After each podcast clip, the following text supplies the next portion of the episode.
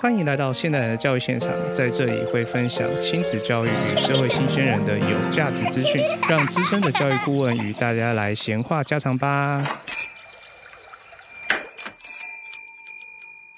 Hello，欢迎回到现代人的教育现场。今天想跟大家探讨一下，就是关于在教育现场的时候啊，我们一定会遇到家长的观念是不一样的情况，或甚至同住家人的观念不一样的状况。这应该是大部分的家庭都会有这种情况的吼。但在面对这些状况的时候啊，很多第一次生小朋友的妈妈们就会很不知道该怎么处理，因为第一个就是说，好像别人都比他有经验，那。他不知道到底是要照他自己内心的想法去跟孩子互动，还是他要照周围的一些长辈的说法去改变他对孩子互动的模式。当然在，呃很多时候，有经验的人确实是会让家长可以更快的学习到很多育儿的方法，但是又很常见的是，很多人的经验不一定是正确的。那我今天呢，想跟大家分享的面向是。我们在跟家长做协助的时候，我很常会听到家长就是说：“哎，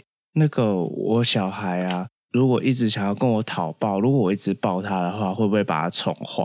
这个话题的缘由，其实从很多的网络上面的家长的亲子论坛里面会出现不同的逻辑跟面向哦。但是，就我们教育顾问的观点来讲啊，如果你的小朋友想要经常啊，想要讨抱啊的情况哦，原则上是要看小朋友的年龄层阶段。原则上，在孩子还很小的时候，他要讨抱这件事情是一件非常正常的事情。千万不要觉得说，哎呀，我是不是因为在孩子这么小的阶段一直都是讨抱，我就一直抱他。而影响到小朋友未来的不管是自主性啊或什么，因为有些家长在生小朋友之前也会看到，有些小朋友在成长之后会出现了一些教养不当产生的问题，例如说，之前我们应该有提过，小朋友他一直想要家长抱，不想要自己走楼梯，然后造成他的发展出现了问题。那这个面向又会跟我们今天所讲的，就是最前期他小孩想要跟家长讨抱的逻辑点，其实又很不一样哦。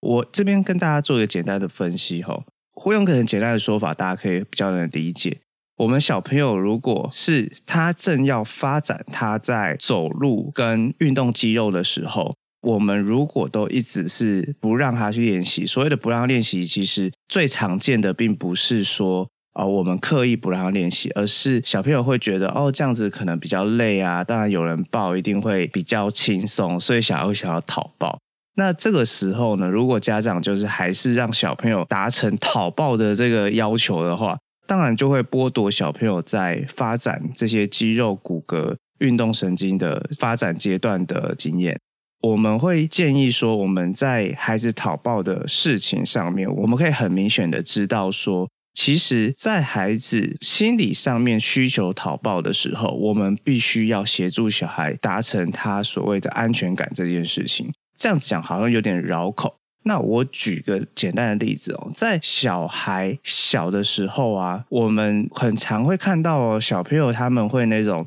他去玩玩具，或者他去公园跟别人玩的时候。当他靠近他想玩的东西的时候啊，他会转头看一下妈妈，看一下爸爸，然后还跟你笑一下，然后笑一下呢，他才安心的去玩那个玩具或去那边做互动。为什么孩子会有这样子的行为呢？因为这个行为是一个人在发展上面很重要的前面的一个反应跟里程碑。这个行为源自于主要照顾者对于孩子来讲，就是一个很强的安全感的来源。当我们人具备一个安全感的状态的时候，我们就会很愿意的去做更多的探索。所以在教养里面有一句话叫做“情绪安定，智慧开”。这一句话其实很重要，很有哲理，而且很容易让大家理解。我们在孩子小时候，尤其是两岁以前。孩子的讨抱的依附要求这件事情是非常重要的，所以当我们小孩在讨抱的时候，在正常情况下，我们可以去给予他拥抱的。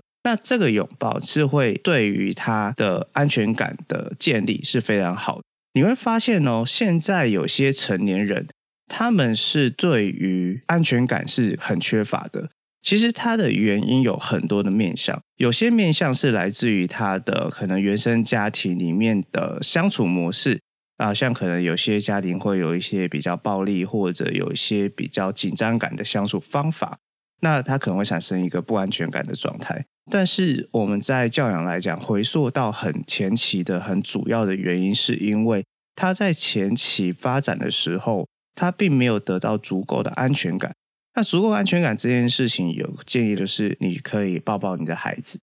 在拥抱孩子的时候，在大脑的运作上面，也会让孩子的大脑的一些我们讲到的安定啊，或一些激素的分泌，其实都会是很好很好的一个帮助性跟互动模式。所以在孩子讨抱这件事情，就是希望家长不要过度的紧张。原则上，在做这件事情的时候，我们就要分辨哦，他现在的讨抱是因为他的心理上面需要一个安全感的一个依附，所以他想要来跟你讨抱，还是他只是 想要逃避现实？我想逃避现实就是说，哦，我不想爬楼梯啊，我要跟你讨抱。那这是两回事。所以以我们大人来讲，我们是很容易可以去区分他的一个差别性。也会有一些家长会觉得说，哎，我小孩就是一直讨抱啊，然后看到陌生人啊，都不太想要主动去接近陌生人这件事情，然后就会很怕生啊。我小孩会不会未来会有一些可能社交上面的问题，与人相处上面的问题？但在我们的一个教养观点来讲，其实小孩在一两岁左右会开始会有那种怕生的感觉，是很正常的。它其实有涵盖到孩子非常多的心理上面的发展，这也是跟他对于社会的认知跟自我的认识也会有很大的关联性。每个孩子天生都会有一些不同的特质，那针对一些小孩，他天生特质是比较害羞一点的，他其实对于未来他到底会不会产生社交上面的困难，其实并不会因为他的天生的这个特质而造成他未来社交上面的困难。原因是什么呢？因为任何的人，他在人格发展的时候，如果他在幼儿时期，他有产生足够且良好的安全感，他就会很愿意的去跨出他的舒适圈，跟多尝试更多的互动模式。这是因为他的情绪，刚刚讲的情绪安定，他就会智慧就会开嘛。那情绪安定，他就会愿意再去做更多的探索跟尝试。那所以你会发现。为什么社会上面有些人同样是害羞内向的人，但是他在社交上面，他其实也是很 OK 啊，他也交了很多的朋友。那他在工作上面的表现其实也不差哦。为什么有些人他很外向，但是外向归外向，没有办法把他的社交处理得很好？那也是会跟他在小时候除了安全依附之外，也跟家庭里面跟教育小孩怎么与他人做互动的方法。也会有很大的关联性，所以你会发现，不管是这个孩子的特质是内向还是外向，只要你给予他足够的安全依附，跟在他发展与其他同才开始互动的时候，给予他适当的家庭教育互动，你就会发现说，哎，这个小朋友他的未来的社交能力就不会差。那也会有些家长会说，哎，我小朋友就是真的超级黏人的。他黏到就是说，如果我没有去贴身的去跟我孩子互动的时候，他就跟无尾熊一样扒着我，然后觉得好像周围的东西他都不想碰。那这该怎么办？我希望我孩子可以做更多的探索。其实这个时候啊，家长已经很确立的是说，你孩子他已经在你身边了嘛，所以应该在正常常理来讲有足够的安全感的。所以这个时候你可以去做一件事情哦。就是你可以慢慢的带他去探索周遭的事情。为什么这样子的孩子会跟我们刚刚讲到有点内向的孩子又不太一样了？因为这样子的孩子呢，一开始他对于外在世界的接受度跟一般生性有点害羞的接受度不一样。因为有些生性有点害羞的小孩是，他虽然是希望可以有安全感的一个感觉，但是他。还是会很认真的去观察他周围的事情、周围的变化，就像可能有一颗球滚过来，他会很认真的去观察，所以他就会把他的专注力适当的去移交到其他的周围的事物上面。所以有些生性害羞的小孩，只要你是给予他足够的安全感的时候，他其实也会慢慢的自动去探索。但是有些过度黏在妈妈身上、黏在主要照顾者身上的小孩，他的目光会比较集中在主要照顾者上面。所以这样子的特质小孩，其实像我刚刚讲的，你要带着他去做更多的尝试，让他学习把更多安全感下产生的一个专注性跟探索性，可以慢慢的看到周围的更多有趣的事情，你可以去体验更多的感觉、感官，不管是爬上爬下啊，或玩球啊。或者玩黏土的那种好玩的游戏，它就会慢慢的产生更多大脑神经的连接，所以就会开始对于周遭的事情思考说，哎，我要不要做更多的互动啊？所以你会发现，如果很黏很黏你的那种小孩，如果你开始多带他去做一些尝试的时候，做久了做久了，你就会发现，哎。他开始专注力就不一定会全部投注在你的主要照顾人身上，他就开始做一些其他的探索，但他可能前期会比较慢一点点，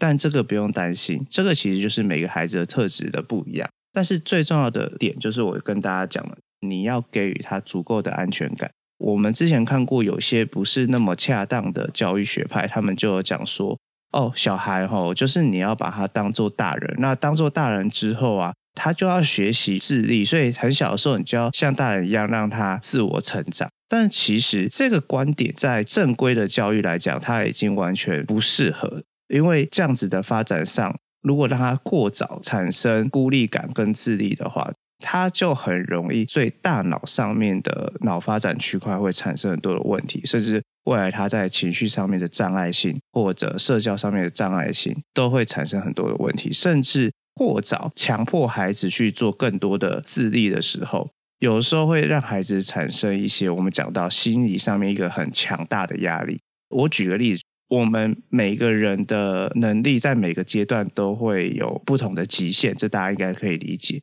那当你让一个人所面对的困难强度是明显大过于他的极限的时候，这个人就会产生一个很强烈的一个挫败感。那这挫败感会影响很多我们关于大脑或者心智的发展，甚至有很多在小时候被过度教养的小孩，他很有可能会产生我们讲的反社会人格。那我们讲的过度教养，不是我们讲的一般的正规教养，有些人会把它误解。我之前听过家长就说：“哎呀，做这些教养哦太早了，揠苗助长什么什么。”但其实并不是的。我们讲的过度教养，就我举个例子，就像之前也有家长跟我提说：“哦，我小孩哈、哦。”从小啊，我就是跟他做大人的对待啊，他哭啊，我就不抱他。那我要让他知道说，哦，你哭没有用。但是这个就是我们刚刚讲的，就是完全违背了我们讲人的发展跟心智发展跟内在的安全感依附的需求，所以它会产生很多多的问题。就是像我这一集想跟各位听众分享，不管你现在是有小朋友还是没有小朋友，未来你面对孩子的时候，你可以去思考说，哎。我所接触到的教养观点，到底会是正确的，还是是别人的一些错误的资讯？那你会发现，网络有很多的论战，就是哦，A 跟 B 看起来很不一样，但是都有拥护者。但是为什么会有拥护者？其实有的时候我们可以认真去思考哦，他的拥护者到底是他在逃避主要照顾者应该做的事情而拥护这件事情？还是他是一个真的值得被拥护的资讯？这个大家要很认真去思考这件事情哦。就像我刚刚我所提到的，为什么有一部分的家长会提倡说：“哦，我就是要让孩子从小要像大人一样这样子对待，然后要让他觉得这样子孩子以后就会很容易成为一个很成熟的人。”这个明明就是不对的事情，但为什么他们还要去拥护这件事情？他们还是很爱他的孩子哦。但是在家长的心态上面，很大一部分就是我刚刚讲到的，很多家长他们因为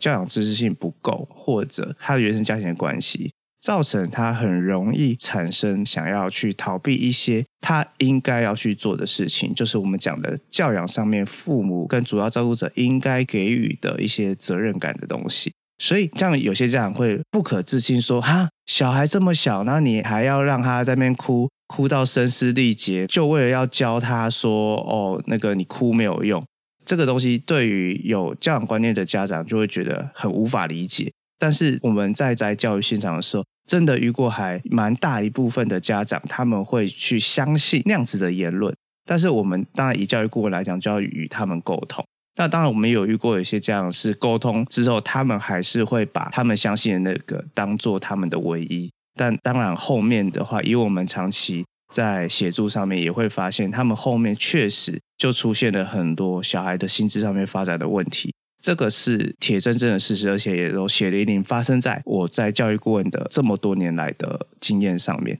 我今天跟大家分享的内容就到这边，希望各位可以在教养路上越来越顺遂。那我们今天的现在的教育现场都到这边喽，拜拜。今天的现在的教育现场就到这边喽。如果喜欢我们的节目的话，可以订阅分享给您身边的亲朋好友，在 Apple Podcast 为我们留下五星好评。你们的支持是我们最大的动力。我们下期见喽。